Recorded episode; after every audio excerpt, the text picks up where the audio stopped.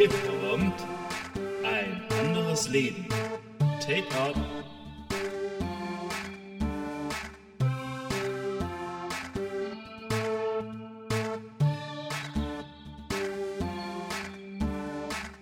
Herzlich willkommen bei Ein anderes Leben und zu diesem wundervollen Podcast, liebe Leute, liebe Ladies and Gents. Und hier bei mir im Studio Per Lukas und unser Gast heute, Vin Tran.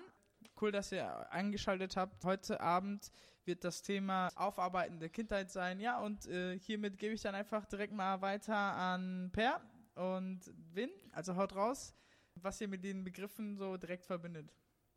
Ja, servus auch von meiner Seite. Ähm, ich finde es cool, dass wir hier heute zusammen sind und dass wir ein geiles Thema haben zum Schnacken. Und Mhm. ich finde es geil, dass wir Win heute dabei haben. Das soll in Zukunft immer mal wieder vorkommen. Genau. Ich weiß nicht, ob wir es schaffen, jede zweite Woche das zu machen, aber wir wollen schon recht regelmäßig auch Gäste hier haben und einfach Leute da haben, die aus ihrem Leben erzählen und davon erzählen, wie sie auch mit Gott irgendwo durch den Alltag gehen. Super. Also damit Servus, Win. Schön, dass du da bist. Servus. Danke für die Einladung, Leute. Gerne, Mann, gerne. Wenn es ist echt wirklich eine, eine Ehre, dich hier haben zu dürfen. Einfach weil du ein sehr, sehr, sehr guter und sehr wichtiger Freund bist. Zurück zum Thema, warum du eigentlich jetzt hier bist. Ähm, vielen Dank nochmal, dass du gekommen bist, zum tausendsten Mal. Wie, wie vielleicht keiner hier weiß, wir haben einen speziellen Hintergrund und heute ist auch so ein spezielles Thema, was eigentlich mehr oder weniger alle betrifft, weil jetzt generell gesehen hat jetzt nicht jeder so stark damit zu tun, einige mehr, einige weniger, aber heute ist das Thema ja die Aufarbeitung der Kindheit, wie, wie was ist das, wann ist das, äh, wann macht man das ähm, und äh, am besten kann man damit anfangen, indem man anfängt, äh, aus der Kindheit zu erzählen oder über die Kindheit nachzusinnen und dann zu reflektieren, wer bin ich eigentlich, wer ich bin, wie wurde ich geprägt, wie wurde ich mitgeprägt von meiner Familie, von meinen Umständen, von der Schule, äh, von den Medien etc. etc.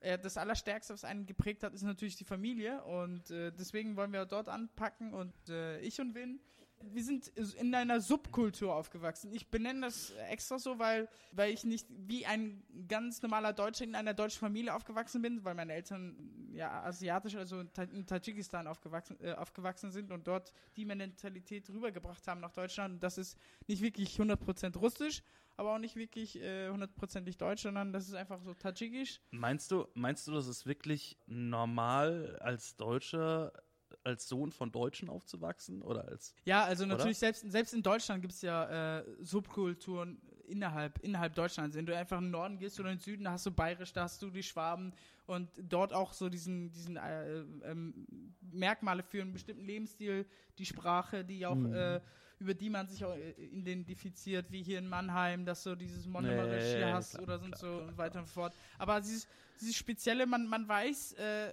meine Eltern, die, die können nicht richtig wirklich Deutsch. Ja, okay. Und äh, Ja, halt, ja. äh, dieses eher so, diese, dieser Aspekt auf der Sprache und was es mit mir macht, was die, äh, die Kindheit mit mir gemacht hat, wie ich das heute jetzt sehe, wie, wie ich aufgewachsen bin, wie ich, wie ich äh, die Dinge dann auf einmal Ja, wahrgenommen okay, habe. Ne? klar.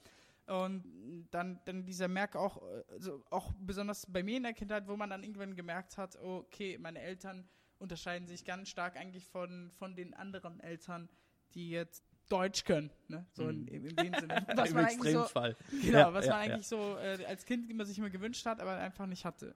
Ja. Ja, ich glaube, bevor wir da jetzt so richtig reinstarten, ich glaube, wir beide sind schon ziemlich gut bekannt, so aus der letzten Episode und so. Genau. Aber ich glaube, wir sollten erstmal hier unseren Win hier vorstellen. Erzähl mal, wer bist du, woher kommst du, was hast du erlebt bisher, so, so, so ganz grob umrissen mal, worum geht's in deinem Leben? Ja, danke. Wie der Miguel das schon gesagt hat, hat mich jetzt ein bisschen geoutet. Eigentlich habe ich gehofft, dass ich mich nicht äh, entlarven muss als Nicht-Deutscher, aber spätestens bei meinem Vornamen, glaube ich, hättet ihr mich erwischt. also, wie gesagt, mein Name ist Win Dran. Ich bin ein Vierteljahrhundert alt geworden dieses Jahr. Ich ähm, lebe in Ladenburg hier mit Per Lukas und Miguel und Im Haufen ja, anderer Leute. einen Haufen anderen Leuten zum Glück noch. und ja, was mache ich im Moment? Im Moment arbeite ich und darf Menschen in einem Restaurant bedienen als Kellner. Macht mir sehr viel Spaß. Ich werde Mhm. dieses Jahr studieren. Ja, was wollt ihr noch über mich wissen? du hast erzählt, du kommst nicht aus Deutschland, hast aber nicht verraten, woher du kommst. Genau, Ja, genau. Meine, meine Eltern kommen aus Vietnam. Ich sag meine Eltern, weil ich hier in Deutschland geboren wurde. Ja, meine Eltern sind äh, irgendwann in den 70ern hierher gekommen, haben sich auch erst hier in Deutschland kennengelernt und haben dann mich als Sandwich-Kind, meine große Schwester und meine kleine Schwester dann noch auf die Welt gebracht als Unterstützung. Ja, cool. Das ist schön. Jetzt kommen wir zum ersten Punkt und zwar, was sind die Prägungen, also in, in deiner Kindheit, in deiner, äh, in der Subkultur, in der du aufgewachsen bist, die dich also von der Kindheit auf bis heute äh, noch prägen und von denen du dich nicht lösen kannst oder lösen wirst? Okay. Also, wir hatten es vorhin schon von normal. Ja, per Lukas hat es schon angesprochen. Was ist schon normal? Und ich glaube einfach, dass nichts normal ist. Ja? Dass selbst die oder wir Deutschen für andere überhaupt nicht normal rüberkommen. Also, Miguel hat es schon gesagt, dass wir hier in Deutschland einfach, er und ich, jetzt in diesem Fall, in einer Subkultur aufgewachsen sind und in der deutschen Norm mit der Subkultur eben nicht normal sind. Und bei mir ist es einfach so, dass Vietnam für die, die es vielleicht nicht wissen, in Asien liegt. Und ich wirklich die asiatische Erziehung in Das vollen. Zügen, in vollen Zügen genießen konnte. Und ja, klar, Prägungen. Meine Eltern haben mich sehr stark geprägt. Ich habe zum Beispiel, das kann ich euch erzählen, ich weiß nicht, ob ihr das jetzt raushört, ähm, aber ich habe tatsächlich, bis ich drei Jahre bin, kein Wort Deutsch gesprochen. Mein Papa hat gemeint, Papa hat gemeint, der Junge, der schafft das schon. Wir reden nur Vietnamesisch mit ihm und wenn der dann im Kindergarten ist, dann schmeißen wir den da rein und das kriegt er dann schon hin. Es kann ja nicht so schwer sein. Ja. Und ich glaube nicht, ich glaube nicht, dass äh, ja, eine deutsche Familie ihren Sohn nicht Deutsch beibringt und ihn dann quasi ohne Deutschkenntnis in den Kindergarten wirft. Das war schon meine erste subkulturische Erfahrung als Asiate in Deutschland. Wie hast du dich dann eigentlich unterhalten mit den Kids? Ach, das weiß ich nicht mehr. Ist mittlerweile 22 Jahre her. Äh, Ich weiß nur, dass ich es geschafft habe und dass ich heute Deutsch kann. Junge, das Und würde zwar- sagen, jetzt und zwar Integra sehr fließend, ne? Integration perfekt ge geschafft, äh, er ist angekommen, das ist super. Nee, bei mir war es jetzt nicht so äh, heftig, dass ich jetzt kein, kein, kein Deutsch konnte. Bei mir war es eher so, ich, ich wusste manchmal nicht, ob das ein deutsches Wort war oder ein russisches. da habe ich auch ein Beispiel. Dann bin ich in, in den Kindergarten gegangen und dann ähm, kam ich dort an und dann war das so der ganz normale Ablauf, ne? Frühstücken, was auch immer. Und dann war das irgendwie so ein besonderer Tag und dann gab es irgendwie Kuchen zu essen, aber ich hatte keine Lust auf Kuchen, weil ich das ich fand, hä, zum Frühstück Kuchen, das passt doch irgendwie nicht, ne? Und dann ähm, wollte ich Brötchen. Das Ding ist, oder das Ding war, ich wusste nicht, was Brötchen auf, auf, auf Deutsch heißt. Ich wusste es nur auf Russisch. Und dann habe ich ständig so, ja, wo sind denn hier die Bulatschki? Und Bulatschki sind so Brötchen auf Russisch und es war dann so witzig. Ich habe es dann die ganze Zeit gesagt und die so, wir verstehen dich nicht, was möchtest du? Und dann bin ich so nach Hause gegangen und dann, ja, Mama, was, was heißt denn Bulatschki auf, auf Deutsch? Also irgendwann habe ich es ge gerallt, also das ist, das ist Russisch, ne? Und dann Äh. sagt sie Brötchen. Ich so, oh, ja, vielen Dank, ne? Und dann, dann war das so der erste, ich würde sagen, der First Kontakt, so, an den ich noch so erinnern kann. Alter, da, da, da hat es angefangen, ähm, die Sprachen Ja, auseinanderzuhalten. Ja. Kommen wir zur Teenage-Phase. Wir springen jetzt vom Kindergarten ins Teenage-Alter. In der Phase, wo man analysiert, wo man die Familie analysiert, wo man die Freunde analysiert, die Leute um einen herum analysiert und merkt, okay, die, die sind irgendwie anders, meine Familie ist anders. Und dieses Erkennen, ich nenne es mal Erkennen der zwei Welten, dass du eine Welt oder eine, eine ja, Kultur innerhalb deiner Familie hast und außerhalb der Familie. Und zwar, dass die anderen andere Eltern haben und auch anders Dinge machen. Zum Beispiel ganz normal, ganz, ganz praktisch in der Küche zum Beispiel die Eltern ganz andere Sachen kochen als deutsche Eltern, wenn man dort dann zu Besuch war und etc. etc. Die Sprache, die Aussprache, so diese Details, die man dann als Teenager wahrnimmt. Oder war das bei dir auch äh, ab dem Teenage-Alter so, dass du dort in dem das dann realisiert hast und dann äh, ähm, das wahrgenommen hast oder war es viel früher? Tatsächlich muss ich sagen, ich habe meine Eltern nie als anders empfunden, weil sie Vietnamesen waren, sondern ich habe sie als anders empfunden, weil sie anders waren.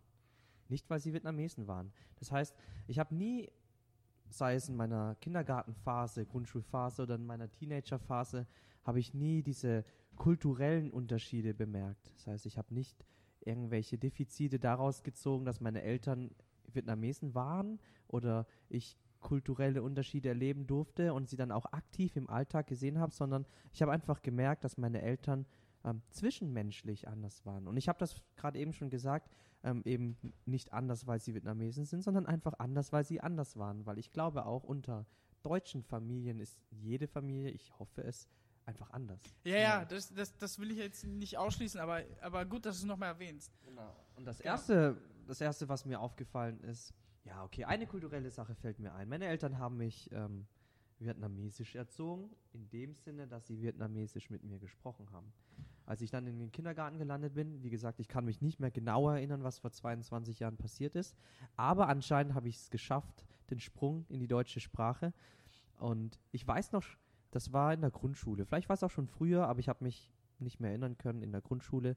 Da hat es angefangen, mich, dass ich Freunde getroffen habe, Freunde zu finden und mit denen ich mich dann auch ähm, privat verabreden durfte und dann auch sehr viel Zeit mit ihnen verbracht habe. Und da fing das an, dass ich nach Hause gekommen bin und dann Deutsch gesprochen habe. Das erste Mal. Also jetzt, wenn ich reflektiere, kann ich mich bewusst erinnern, dass ich das erste Mal nach Hause gekommen bin nach der Grundschule und Deutsch gesprochen habe mit meinen Eltern. Für meine Eltern war das ganz, ganz schlimm. Mein Vater hat gesagt, hier in dem Haus wird nicht Deutsch gesprochen. Nicht, weil er ein Rassist ist oder Mhm. weil er nicht wollte irgendwie, dass ich die deutsche Sprache lerne. Mhm. Weil er gesagt hat, nee, mein Junge kriegt das hin, Deutsch zu lernen. Er will auch, dass ich Deutsch kann, aber er will auch, dass ich das Vietnamesisch beibehalte. Also in Mhm. dem Punkt muss Ja. ich sagen, da habe ich die kulturellen Unterschiede dann doch bemerkt, dass meine Eltern den Schwerpunkt darauf gelegt haben, dass die Sprache gesprochen wird.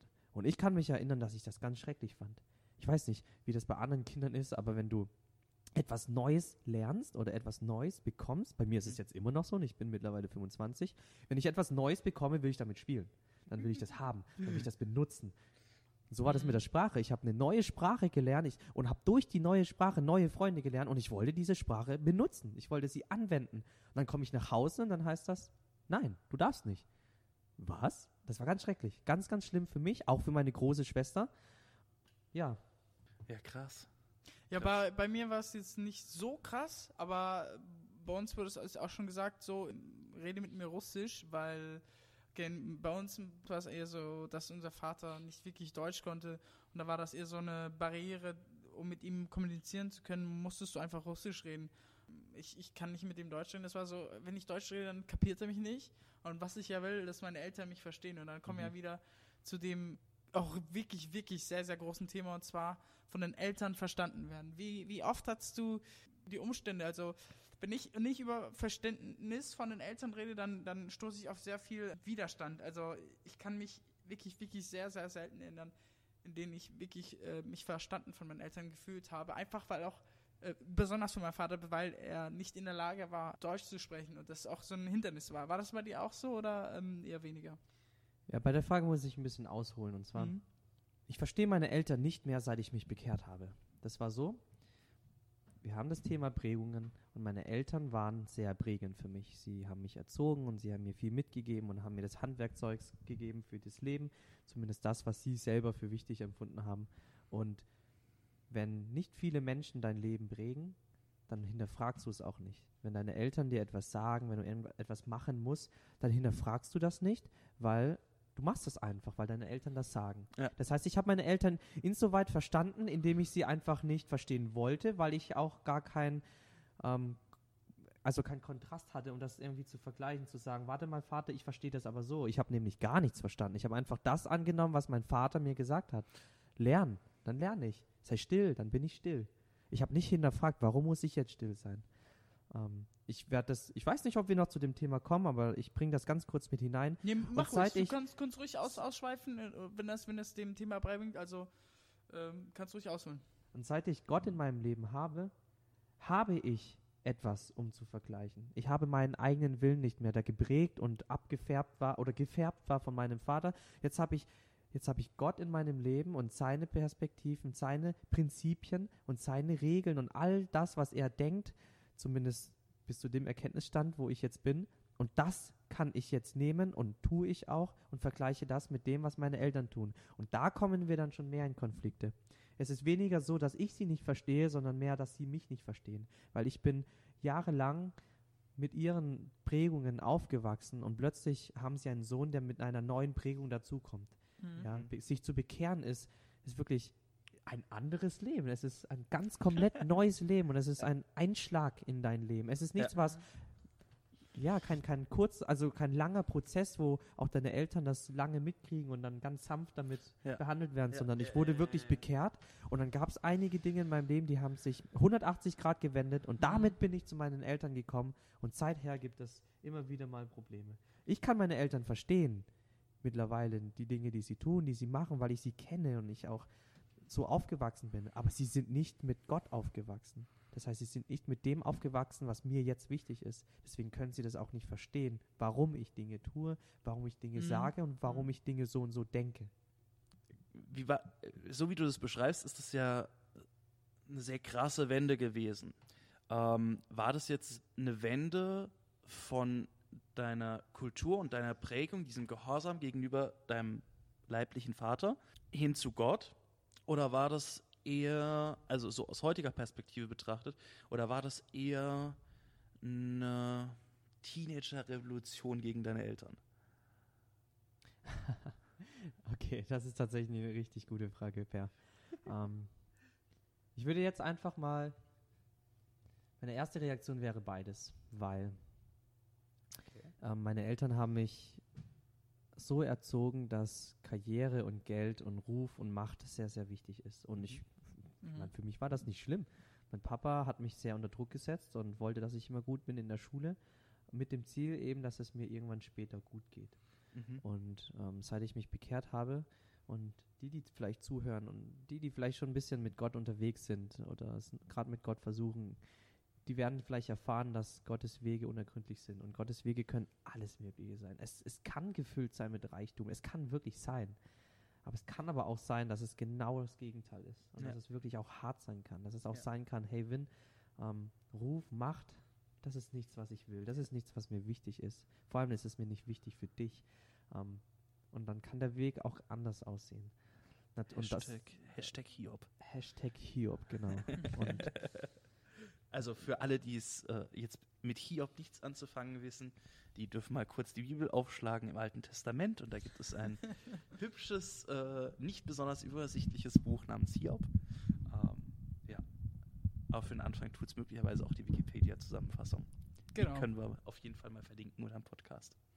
Genau, also in der Hinsicht würde ich sagen, hat das Thema Gehorsam schon viel damit zu tun. Es war ein Kampf zwischen Gott und meinem Vater, sage ich mal, weil ich immer versucht habe, Gott zu vertreten, Gott, Gottes Wege auch meinem Vater, also nicht zu verteidigen, aber zu erklären und zu sagen, hey, Dad, ich mache das und das, weil ich einen Gott habe und nicht, Mhm. weil ich ihn liebe und weil ich das Gefühl habe, dass das der richtige Weg ist. Und die Wege Gottes waren bis jetzt immer ein Kontrast zu dem Weg von meinem Vater, von meinem Okay. organischen Vater. Was, was, haben, was hat es in dir ausgelöst, dass, dass dein Vater dich nicht verstanden hat? Am Anfang Wut, ja, am Anfang ganz viel Wut. Ich weiß nicht, ob ihr das kennt, wenn ihr ähm, gerade an die Christen, die jetzt schon eine Weile mit Gott unterwegs sind. Es ist so, wenn du, wenn du jemanden kennenlernst in einer Beziehung und ihn dann kennst und näher kommst und dann mit ihm Dinge erlebst, ähm, gerade in einer Beziehung zum Beispiel mit einer, mit einem Mädchen mit einem, und mit einer Freundin oder so und du, du erlebst Dinge und ihr kommt dann in der Beziehung zusammen weiter. Dann schaut ihr euch andere Beziehungen an und denkt dann, warum sind die anderen Paare nicht so? Warum, warum haben die das nicht verstanden, dass das und das jetzt richtig ist? Und so ähnlich geht es mir mit Gott. Ich gehe mit Gott durch das Leben wie in einer Beziehung und erlebe ganz viel mit ihm und bin da echt froh darüber, dass ich auch ähm, so tolle Dinge mit ihm erleben kann. Und dann bekomme ich neue, neue Eindrücke. Und die sind für mich ganz klar, die sind für mich so deutlich, weil, weil wenn Gott zu einem spricht, das kann ich euch versprechen, wenn Gott mal zu euch spricht, dann wird das klar sein, dann wird das schön sein und dann wird das, ich weiß nicht, ihr werdet das einfach spüren, weil Gott ist, Gott ist Gott. Wenn Gott spricht, dann sieht man das. Ähm, und für mich war das dann immer so, und für mich war das dann immer so, dass wenn ich etwas Neues erfahren habe, Neues erlebt habe mit Gott, dass es für mich so klar war, dass ich nicht verstanden habe, warum andere das jetzt nicht verstehen. Ja, und so war das auch mit meinem Dad. Ich habe das total ausgeklammert, dass mein Vater gar nicht an Gott glaubt, dass er Gottes Prinzipien gar nicht kennt. Das habe ich ausgeklammert und bin dann mit diesen Voreinstellungen zu ihm gegangen Mhm. und konnte einfach nicht verstehen, warum er das jetzt nicht akzeptieren kann, warum ich Mhm. so bin. Und Mhm. für mich war das so logisch, weil ich Gott im Herzen habe, Gottes Weg folge und denke, das ist doch klar, dass es so ist. Für meinen Vater war das nicht klar und die ersten Jahre waren ganz, ganz schlimm. Krass. Das ist was, was ich als Lehrer-Schüler-Problem kennengelernt habe. Als ich zum ersten Mal jemandem was erklären sollte, jemandem was erklären sollte, wie, was, was ich halt gelernt hatte schon, habe ich riesen Probleme damit gehabt, weil ich nicht kapiert habe, dass der andere das, was ich ihm da erkläre, er noch nicht weiß. Und dass das Genau. zwar für mich schon absolut logisch und plausibel ist, Mhm. aber dass ihm eigentlich der irgendein Grundstock gefehlt hat, ein Grundbauteil gefehlt hat. Und das klingt eigentlich so, wie du das beschreibst. Ne? Genau. Ja. Ähm, wir kommen jetzt zum nächsten Thema, das wir anschneiden werden, und zwar Ausdrücken der Gefühle. Wie, wie ist es dir damals ergangen? Wie, wie, wie geht es dir heute mit? Also deinem Vater gegenüber? Ich habe, ich komme aus einem total idealisierten äh, Elternhaus im Vergleich zu euch. ähm, weil meine Eltern haben fließend Deutsch gesprochen. äh, meine Eltern haben beide Abi gemacht. Äh, mein Vater hat studiert. Genau. Dementsprechend gab es aber auch so, so ein bisschen, zumindest gefühlt für mich, immer so die Anforderung, ja, also Abi ist Minimum. Und ich habe das irgendwie so nie mit meinen Eltern kommuniziert, glaube ich, dass ich dieses als Min das als Minimum empfinde. Aber ähm, Mhm. so für mich empfunden war das immer so. Wobei, ich meine, wenn du aufwächst, hast du davon ja auch keine Vorstellung, was das bedeutet, was für ein Aufwand das eigentlich ist, äh, mal auf ein Abi zuzugehen oder Abi zu machen. Ne? Ich hatte immer wieder Probleme in der Schule, ganz klar. Hatte da sehr dynamische Zeiten und habe da relativ viel mit meinen Eltern drüber gesprochen. Also im Vergleich zu euch auf jeden Fall sehr viel drüber gesprochen. Übers Abi. Nee, über äh, wie es mir so geht und so. In der Schule? und äh, okay. Schule und Probleme und so, genau. Ja. Also ich glaube, das habe ich sehr intensiv gemacht. Krass. Wie war, das, wie war das bei dir? Das klang vorhin nach deiner Beschreibung, äh, zumindest mit deinem Vater, schwierig. Ja, bei uns äh, fiel es eher in der Familie generell sich, sich auszusprechen schwer. Also die, besonders die Gefühle und, und auch wo ich jetzt so die Vergangenheit so reflektiere und meine Schulzeit, ähm, generell da habe ich kaum mich also über die Schule oder überhaupt ähm, mit, mit meinen Geschwistern oder so ausgetauscht. Eltern generell eher weniger. Was die halt nur wissen wollten, ist, ja, hast du gute Noten geschrieben? Und wenn nicht, dann war es halt nicht gut. Aber ich, ich habe eher mehr Stress bekommen, wenn ich, wenn ich äh, jetzt ähm, mein Cello nicht, nicht gespielt habe. Und äh, da war das Okay. echt so krass irgendwann so, dass ich ein schlechtes Gewiss- Gewissen bekommen habe, wenn ich nicht gut Cello gespielt habe oder nicht Cello geübt habe, anstatt äh, wegen der Schule. Das heißt, die Schule habe ich in mich aufgesaugt und mit meinen Eltern habe ich darüber kaum halt geredet. Und das war dann eher so die Schule und ich und dann gibt es Familie. Genau. Ja. Ich habe dann halt so gut wie es geht versucht, Mhm. meine Eltern da rauszuhalten. Und, und äh, das geht nur mich an und ich muss da durch und ähm, Hauptsache meine Eltern sind beim Elternsprechtag nicht da oder so. nee, aber du lachst, das ist wirklich so. Wirklich, äh, ma- das Ding ist, meine Mutter wollte auch nicht zur, zur Schule kommen. Ähm, und äh, sich halt äh, ständig da mit, mit den Lehrern da, was auch immer. Und irgendwann war es ja auch so, da mussten die Eltern nicht mehr kommen, ab irgendeinem Alter Ja. und dann, oder die Eltern können sich ja aussuchen, ob die da hingehen. Und dann wollte meine Mutter nicht mehr. Und dann habe ich gesagt, hey, die will da nicht hin. Und dann war das den Lehrern auch irgendwann egal, ob meine Eltern kommen oder nicht. Dann natürlich, natürlich, natürlich. gelegt, ja, ja. Ich glaube, meine Mutter wäre von deiner Mutter ultra angepisst gewesen. Weil meine Mutter hat sich immer assi aufgeregt, dass niemand zu den Elternsprechtagen kam. Oder zum, zum Elterndingen. Ja. Wie war es bei euch? Also die, die mich kennen, ich bin eigentlich ein sehr emotionaler Mensch. Und wenn ich das jetzt erzähle, werden einige vielleicht ein bisschen schmunzeln oder haben ein Fragezeichen, weil Gefühle waren bei uns gar nicht so an der Tagesordnung. Also es war tatsächlich so, dass bei uns das einzige Gefühl, das in der Familie war, war Respekt. Das war auch so die einzige Währung, mit der wir umgegangen sind innerhalb der Familie und auch der Verwandtschaft. Es ging einfach, ich weiß nicht, mein Vater mein Vater und meine Mutter, die haben nicht viel über Gefühle gesprochen, haben auch nie Gefühle ausgedrückt. Vielleicht hatten sie auch gar keine Gefühle, habe ich bis ganz lange gedacht.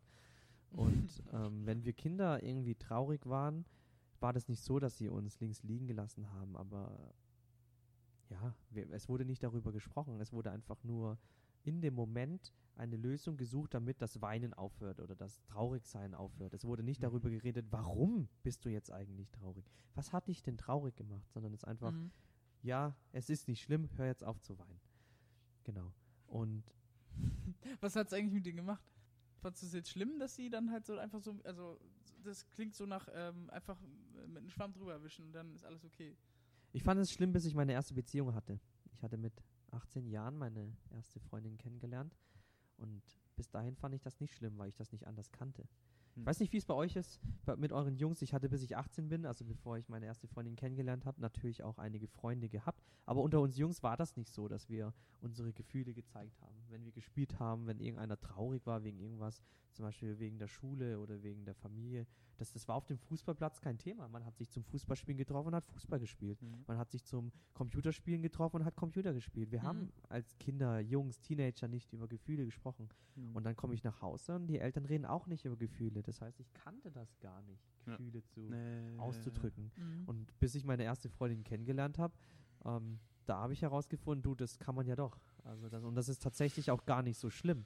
Und da habe ich das erste Mal gemerkt, dass es mir gut tut und dass ich tatsächlich ein emotionaler Mensch bin, der das auch braucht, die Gefühle laut auszusprechen und dann ein Gegenüber zu haben, der zwei offene Ohren dafür hat. Das habe ich dann Mhm. das erste Mal wirklich nach 18 Jahren dann gemerkt und auch kennengelernt. Ja, krass, aber das hat, das war für dich völlig okay dann auch. Ja, Das, Damals, du, ja. Du, du konntest dann voll, voll gut damit um, leben, auch äh, über Gefühle zu sprechen und hast auch über Gefühle dann gesprochen.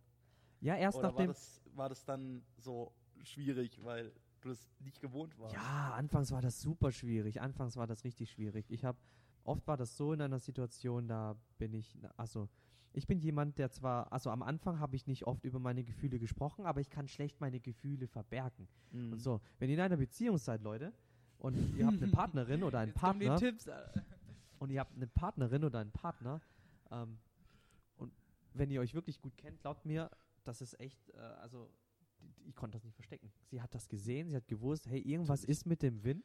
Ähm, ich frag da jetzt und für mich war das so, was, warum fragst du jetzt? Ist doch egal, ist alles gut. Nein, es ist nicht alles gut. Ich sehe das, ich, ich merke, dass es dir nicht gut geht. Und das waren wirklich die ersten Berührungen, die ersten. Schritte mit Menschen, die mich gesehen haben und mich gefragt haben, wie es mir geht. Und ich war total überfordert. Warum fragt der Mensch mich jetzt, wie es mir geht? Ich habe ihm doch gerade gesagt, dass alles gut war. Genau. Genau, und es waren langsame, wie wie ein kleines Krass. Kind, das an die Hand genommen wurde. Und ich wurde wirklich an die Hand genommen, bis dahin, dass ich wusste, ähm, wann ist es richtig, wann ist es gut, dass ich jetzt meine Gefühle zeige und vor allem, dass es gut ist, meine Mhm. Gefühle auch zu zeigen.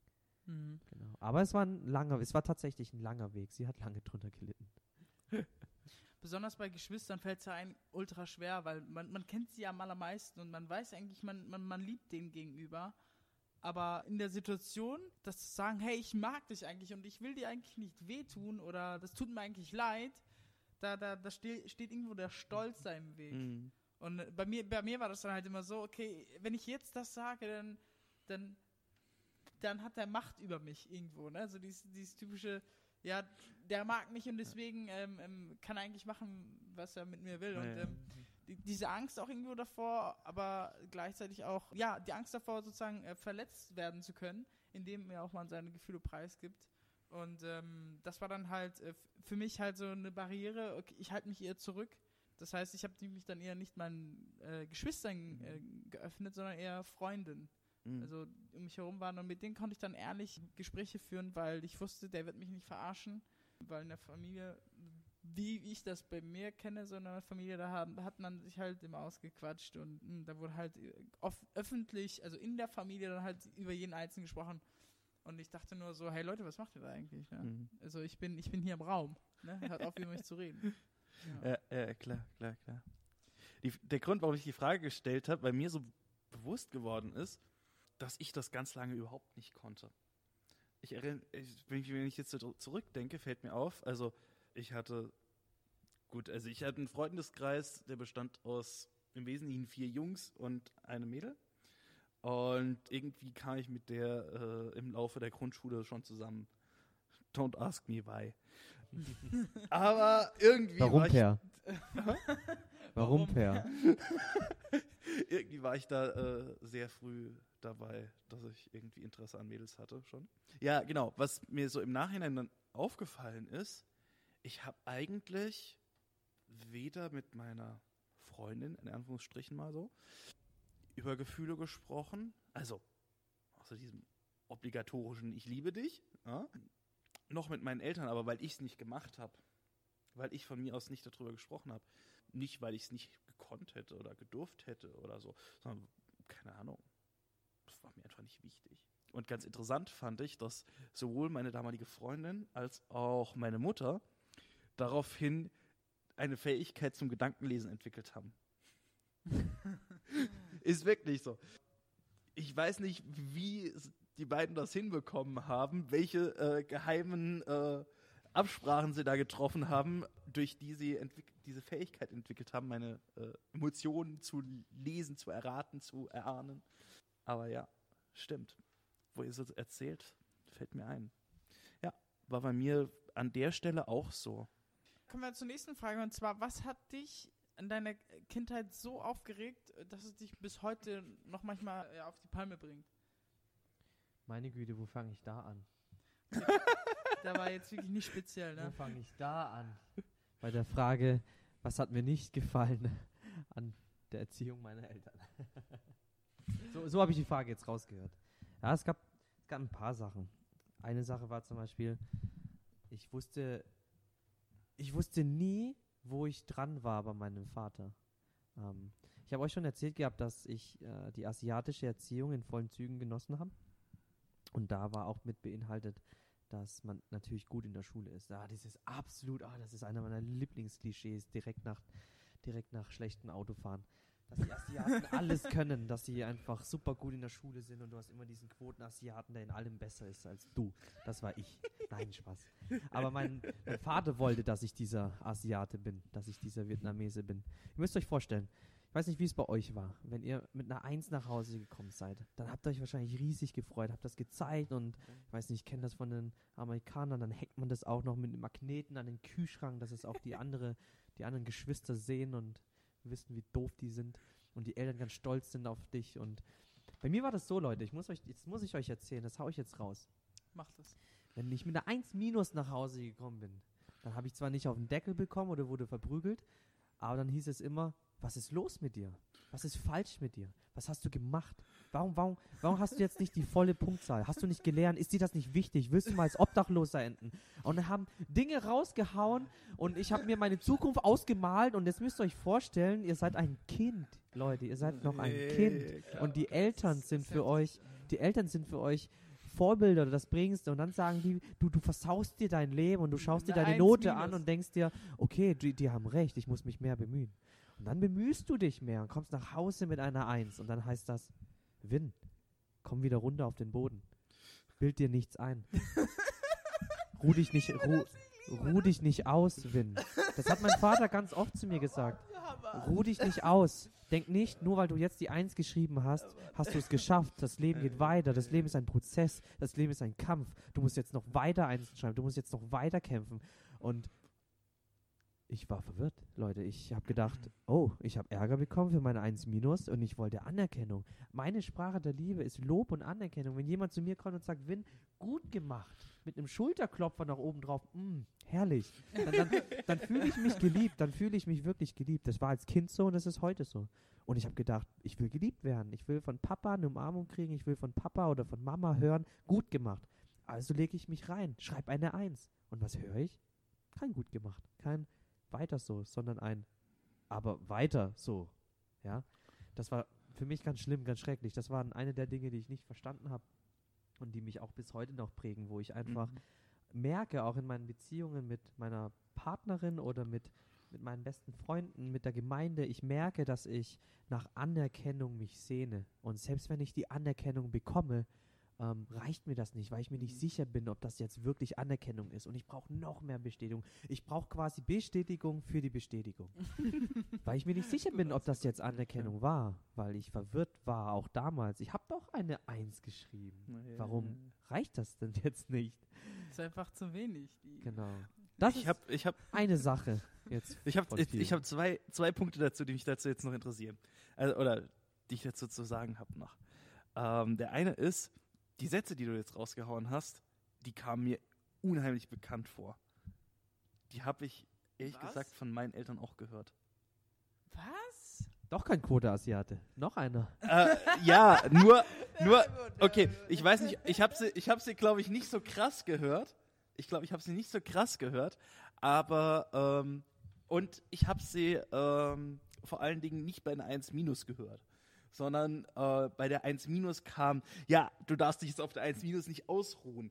Und äh, bei der 3 oder 4 kam dann, äh, willst du dir dein Leben versauen? So viel zu asiatische Erziehung in vollen Zügen. da ist die Messlatte woanders. Also es, es, es ging schon drum, ähm, gut zu sein in der Schule und so, das war schon immer ein Thema, aber ähm, es ging nicht darum, äh, exzellent zu sein. Ähm, und das Zweite ist, wie ist denn das für dich jetzt, wenn du, ähm, ist für dich damit aner oder äh, angenommen sein und, und Liebe immer geknüpft an die Bedingung, dass du irgendwas gemacht hast? Ja, Also- ja, immer noch. Ich, ähm, in meinem Kopf ist es natürlich angekommen, dass es nicht so sein muss. Und ich habe auch mittlerweile Menschen kennengelernt, wo ich einfach weiß, ich kann mal richtig zickig sein, ich kann mal richtig genervt sein, ich kann meine, ah, ich kann einfach mal meine Depri-Phase haben und ich weiß, dass diese Menschen mich trotzdem lieben. Das habe ich, das ist ein Geschenk, das Gott mir gegeben hat. Aber trotzdem ähm, würde ich lügen, wenn ich sage, dass es nicht damit verknüpft ist. Auch bis heute noch, dass ich immer Mhm. wieder denke, ich kann noch mehr Liebe kriegen, wenn ich etwas tue. Wisst, versteht ihr, was ich meine? Das Ja. heißt, ich fühle mich geliebt in Mhm. meiner Gemeinde, in meiner Familie, Mhm. meiner ge- geistlichen Familie und in meinen Ja. Freunden fühle ich mich geliebt, aber ich habe immer noch im Hinterkopf, aber ich kann noch ein bisschen mehr Liebe kriegen, wenn ich was mache. Ja, ja, ja, Das muss ich zugeben, das stimmt, ja. Krass. das ist krass. Wie das so, wie das so hängen bleibt in der, in der Prägung, die man mitbekommt. Nee, bei uns war das eher so, ihr habt das so jetzt auf die Schule so stark bezogen. Bei uns war das eher so, wenn du dein Instrument nicht so gut spielen kannst, äh, dann gibt's Schellen und dann kam auch äh, wirklich nur Kritik. Kritik, Kritik, Kritik. Ähm, du warst erst dann gut, wenn alle die Schnauze gehalten haben. Also wenn du, wenn du dann im Endeffekt den Kritikern den Mund gestopft hast. Also dann, dann wusstest du, jetzt, jetzt bin ich sehr gut.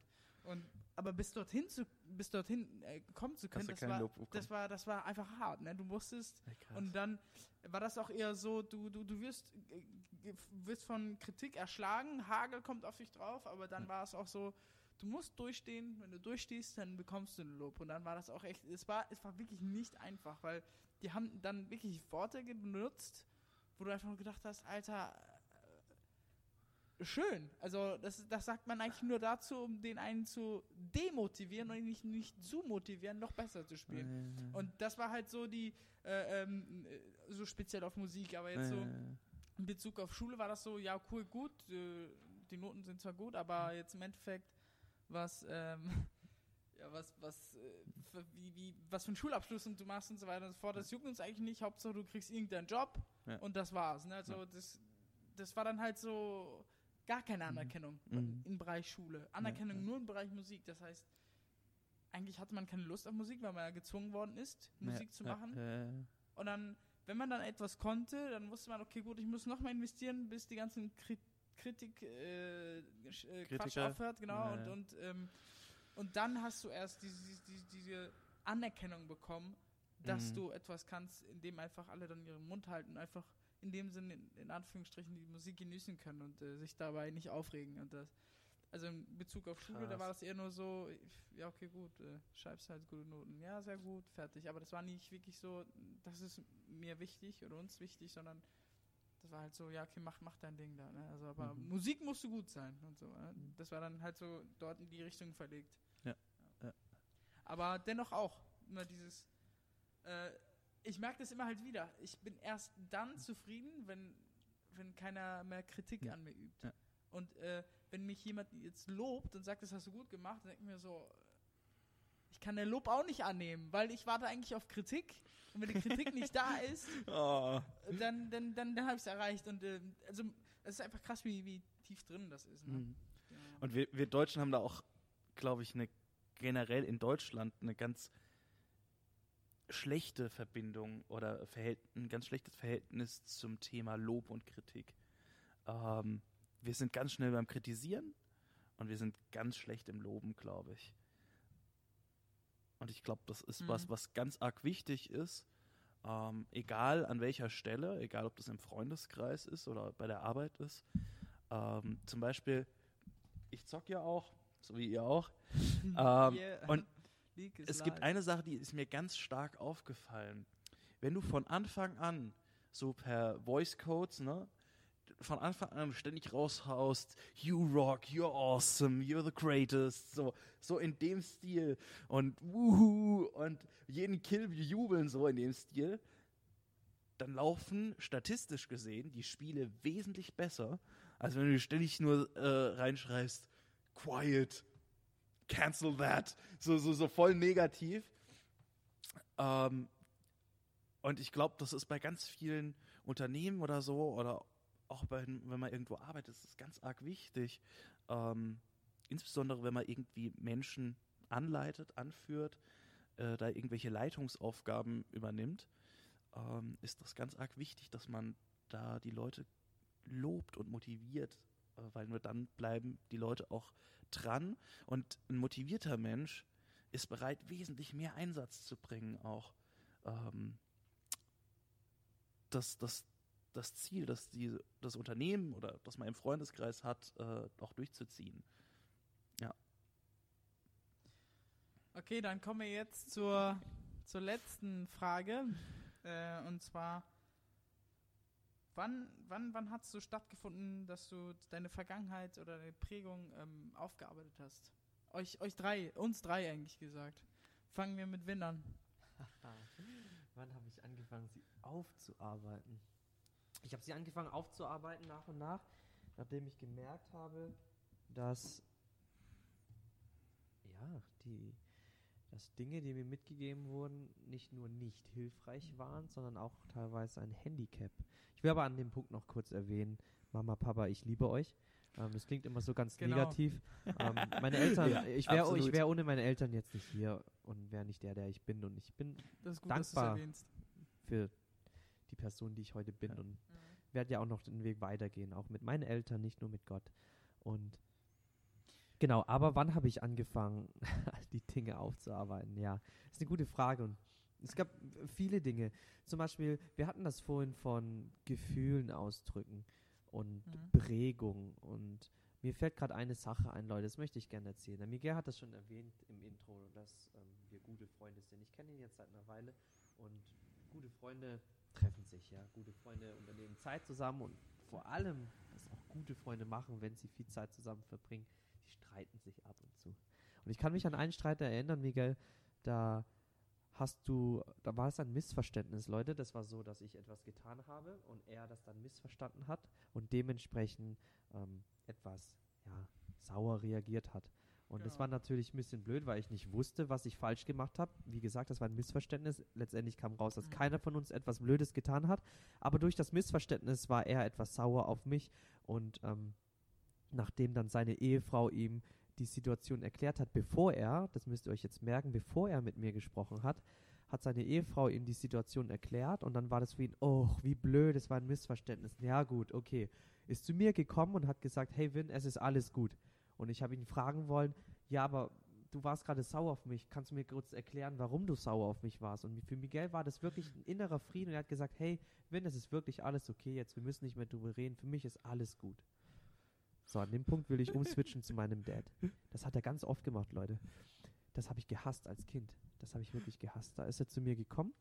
Mhm. Nein, ich bin zu ihm gekommen. Und er hat mich ignoriert, hat mir den kalten Rücken gezeigt, ist an mir vorbeigelaufen. Und ich, ich war, ich habe mit großen Augen, ja, ich als Vietnamese habe mit großen Augen äh, meinen Vater hinterhergeschaut und, hab, und war verwirrt, habe gedacht, was ist denn jetzt passiert? Ähm, lauf ihm hinterher und Papa, Papa, warum ignorierst du mich? Bist du schon wieder sauer auf mich? Und er guckt mich nur mit diesen enttäuschten Augen, das kann er sehr gut, an und, und sagt, na, ich will jetzt nicht mit dir reden. Und dann geht er. Und es vergehen Tage, es vergehen vielleicht nur Stunden, aber es vergehen, es vergehen, es vergeht Zeit. Und ich weiß nicht, wie es euch geht, aber wenn jemand, der euch wichtig ist, jemand, der euch nahe steht, sauer auf euch ist und ihr nicht wisst, warum, Leute, das quält euch wirklich. Ich kann euch sagen, mich hat das gequält. Und ich, ich konnte oft nicht lange warten, bin immer wieder zu meinem Vater zurückgegangen und habe gesagt, Papa, was ist los? Warum bist du sauer auf mich? Und irgendwann, weiß nicht, nach ein paar Stunden, nach ein paar Tagen, wie gesagt, hat er dann gesagt, mein Sohn, ich habe mich wieder beruhigt, ich habe das für mich geklärt, ich habe die Situation nochmal überdacht, es ist jetzt alles okay, ich bin nicht mehr sauer auf dich. Und ich habe mir gedacht, okay, das ist schön, ich freue mich. Aber ich will trotzdem wissen, Papa, warum warst du denn sauer auf mich? Und er hat immer wieder gesagt, ja, wir müssten jetzt nicht darüber reden, für mich ist jetzt alles geklärt. Das hat er mir gesagt, es ist jetzt für mich alles geklärt, mein Sohn, wir müssen nicht darüber reden. So, könnt ihr euch vorstellen, wie es jetzt diesem kleinen Win ging, der, der nicht wusste, warum der Papa sauer ist, der nicht wusste, warum der Papa ihn jetzt für einen Tag lang ignoriert und der jetzt immer noch, nachdem der Papa sagt, für mich ist es okay, immer noch nicht weiß, was los ist. Und jetzt gehe ich wieder zurück zu der ersten Geschichte. Mein bester Freund sagt mir, es ist alles okay für ihn, aber ich weiß immer noch nicht, was los ist. Und da merke ich, dass ich schon durch die Erziehung meiner Eltern, durch die Prägung meiner Eltern bis heute noch wirklich entweder, ja, geschädigt klingt so schlimm, geschädigt würde ich gar nicht sagen, aber wirklich gehandicapt bin in meinem sozialen Be- Leben, in zwischenmenschlichen Beziehungen, dass Dinge mir wirklich nahe kommen, obwohl sie gar nicht so nahe kommen sollten. Aber ich Ja. merke einfach, dass durch die lange Zeit mit meinen Eltern, es ist ja nicht nur einmal passiert mit meinem Vater, dass er gesagt hat am Ende, es ist alles gut, wir müssen nicht darüber reden. Ja. Ähm, ja, das macht, glaube ich, was mit einem. Und ich merke das jetzt auch im Alltag, Mhm. diese Prägung. Ja, wie war es bei dir, Per? Also, ich weiß nicht. Ich bin, ich bin, ich bin äh, so ein bisschen. Ja, ich habe mich verändert und ich bin keine Kopie meiner Eltern, natürlich nicht. Aber, und wir sind an vielen Stellen verschiedener Meinung, aber so diese harte Abspaltung, dass ich gesagt habe, nee und so nicht, habe ich nie erlebt. Meine Eltern waren da irgendwie immer ganz interessant, dass sie letztendlich, wenn, wenn ich eine Meinung vertreten habe, dann haben wir die ordentlich diskutiert und danach konnte man trotzdem auf verschiedenen Seiten stehen. Also es war nicht so, dass man eine Diskussion gewinnen musste oder so, sondern es war immer so, man konnte sich auch irgendwie respektieren und stehen lassen. Gut, klar, es gibt Diskussionen oder gab Diskussionen oder Gespräche, da gab es keine Diskussion, klar. Keine Ahnung, Zimmer putzen oder was weiß ich, Hm. sowas, ne? es gibt Sachen, da gibt es keine Diskussion, aber so die wesentlichen Ziele für mein Leben, ähm, natürlich gab es immer Sachen, die meine Eltern sich für mich gewünscht haben oder wo sie gesagt haben, äh, wir wünschen uns, dass du das äh, mal hast oder so erlebst oder so. Aber es war nie so, ja, du musst das jetzt machen und du musst Erfolg haben oder so. Das habe ich nie so erlebt und insofern gab es auch nie so diesen krassen Punkt, wo ich gesagt habe, so und jetzt muss etwas anders werden. Ich kann so mit meinen Eltern nicht weiter, beziehungsweise der kommt jetzt. Ich habe ja in der letzten Episode schon erzählt, dass ich äh, vorhabe, anzufangen zu studieren. Mhm. Und ich freue mich darüber sehr, oder ich freue mich sehr darauf. Und unter anderem deshalb, weil ich zu Hause ausziehe. Und ich glaube, das wird ein sehr wichtiger Schritt für mich, mal selbst für mich zu sorgen. Nicht mehr zu Hause zu wohnen, nicht äh, immer ein Backup zu haben oder jemanden zu haben, wo man sagen kann, ähm, meine Socken sind ja gar nicht gewaschen, sondern wo man eben für all den Shit selber verantwortlich ist. Bei mir hat es äh, Spanien stattgefunden. Also ich bin äh, nach dem Abi nach Spanien und dann habe ich dort äh, in, in dem also in dem FSJ habe ich dort in der Drogenreha gearbeitet und dann so nach drei vier Monaten hat es halt so angefangen. Ja, halt Vorwürfe gemacht. Okay, Gott, warum warum bin ich jetzt genau hier in der Familie? Warum warum äh, habe ich jetzt so einen Vater? Warum habe ich jetzt so eine Mutter? Warum bin ich genau hier in diesem Punkt drin? Und im Endeffekt auch, dass Gott souverän ist Mhm. und dass er genau wusste, was er mit mir da angefangen hat und mich in diese Familie reingestellt hat und auch zweitens ihre Vater und Mutter. Mhm. Und ähm, für mich war das dann halt richtig krass, weil ich dann festgestellt habe, ich habe meine Eltern für eine Zeit lang, also ich habe mich äh, geschämt für sie. Okay. Und mir ist es dann bewusst geworden in, in Spanien und ich dachte nur so, ach du Kacke. Also Ja, ich habe mich ja, ehrlich klar. für meine Eltern geschämt. Ich, ich war froh, dass die nicht äh, da waren oder nicht zur Schule gekommen Mhm. sind, weil ich, weil ich Angst hatte, ja, sonst sehen meine, Freund, meine Freunde, wie meine Eltern aussehen und so. Und wie sie sich benehmen und würden klar sehen, okay, die, die können kein Deutsch. Das heißt, wenn dann mein Vater auf Deutschland geredet hat, dann war das eher so äh, zum Belustigen und ich, ich konnte damit damals nicht umgehen und für Mhm. mich war das so, ich, ich habe mich eher von meinen Eltern geschämt. Und Mhm. in dem Moment, in, so, in Spanien war das so, alter Schwede, du hast dich vor deinen Eltern geschämt, obwohl Mhm. die haben dich großgezogen, die haben dir Essen gegeben, die haben dir die, haben dir die, die ganzen äh, Grundlagen zum Überleben gegeben und zum Ja, Leben. äh, Und äh, äh, äh. dann war das auch für mich so, äh, nicht nur die negativen Dinge zu sehen, sondern auch zu erkennen, wie schöne Momente, wie viele schöne Momente wir auch hatten. Dann auch, okay, Gott, du hattest einen Sinn damit und ähm, ich, kann, ich kann das Positive jetzt daraus sehen, weil ich, weil ich äh, sehen kann, dass andere auch dieselben Probleme mit sich tragen und ich dann einfach derselben Wel Wellenlänge bin wie die und, und wir unser Leid teilen können. Andersrum aber auch, dass ihre Vater und Mutter heißt, Zeit für sie zu, zu nehmen, äh, Mhm. sie auch äh, also dafür danken, dass die dich großgezogen haben, dass sie, dass sie liebevoll mit dir umgegangen sind, Mhm. dass, dass ich nicht vergewaltigt worden bin von denen. Es gibt ja so viele Fälle Nee. einfach. Und da denke ich einfach so, Gott ist so gut zu mir gewesen. Äh, einfach noch krass und wunderbar. Und dann auch gleichzeitig in den, in den, äh, also ich habe dann mit meinen Eltern geskypt und dann einfach gesagt, hey, das und das ist, äh, ist blöd gelaufen. Einfach mit ihnen darüber geredet zu haben, das hat Ja. mir schon gut, gem- gut getan. Also wenn ich mich jetzt zurückerinnere an Spanien, ich war richtig, richtig sauer. Also in den Momenten, wo ich einfach Mhm. dran gedacht habe. Aber das dann meinen Eltern zu sagen, hey, das war, ich, das hat mir wehgetan, da habt ihr mich verletzt oder das fand ich super gut. Ähm, beide Seiten zu erwähnen, das war ultra wichtig, damit ich, und jetzt schlussendlich, was ich damit sagen will, Heilung erfahren kann. Mhm.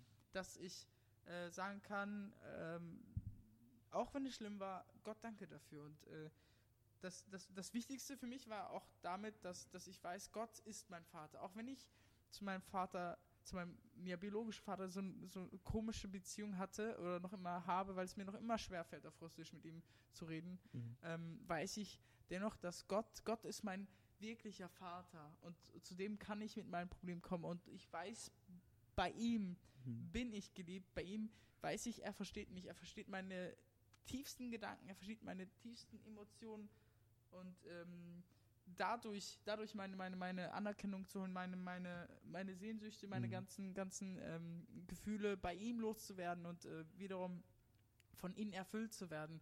Dieses, dieser, dieser ähm, Mhm. Progress oder dieser, dieser, ja, dieser, dieses ganze Komplex, was damit alles zu tun hat und dadurch konnte ich erst Heilung erfahren und Ja. sozusagen, also jetzt nicht super sagen, meine Kindheit war jetzt super toll, sondern zu sagen, danke Gott für diese Kindheit, weil ich jetzt der bin, der ich bin, den du, also zu dem du mich gemacht hast, ja. Du bist der du bist. Genau. Ja, genau. Cool. Damit sind wir im Wesentlichen am Ende des Podcasts angelangt. Ich glaube, du hast im, im letzten Part noch einen ganz wichtigen äh, Satz gesagt, nämlich die Bibelstelle dazu. Ihr Kinder ehret eure Eltern. Ist, glaube ich, etwas ganz Wertvolles, wenn man das tut und es fällt ganz oft sehr, sehr schwer, insbesondere so in der Teenagerzeit und in der Jugendzeit fällt das schwer und ich glaube, so richtig schätzen lernt man seine Eltern erst, wenn man dann mal ausgezogen ist, habe ich so einen Eindruck. Was ich so, wenn, wenn ich so immer von Freunden und Bekannten höre, angesichts dessen habe ich hiermit das für euch, wenn ihr schon ausgezogen seid und eine gute, schon ein gutes Verhältnis mit euren Eltern habt, dann freut euch und pflegt das. Amen, soll ich mir jetzt. Ja. Also mit diesen doch sehr ernsten und äh, bedächtigen Gedanken äh, möchte ich euch verabschieden. Und wir hatten heute, glaube ich, einen sehr ernsten, sehr intensiven, sehr deepen Podcast. Eine sehr intensive Podcast-Episode. Und ich denke, das nächste Mal werden wir wieder lustig sein. Dann haben wir wieder was zu lachen für euch. Aber heute, heute ist mal ernst und somit überlasse ich euch jetzt euren Gedanken und wünsche euch eine gesegnete Woche. Wie gehabt und wie immer wünsche ich euch auch viel Erfolg bei der Suche einer Gemeinde, falls ihr noch keine habt und ansonsten eine gute Gemeinschaft in eurer Gemeinde und in euren Familien. Alles klar, das war's von uns. Das war ein anderes Leben. Eine gute Woche euch.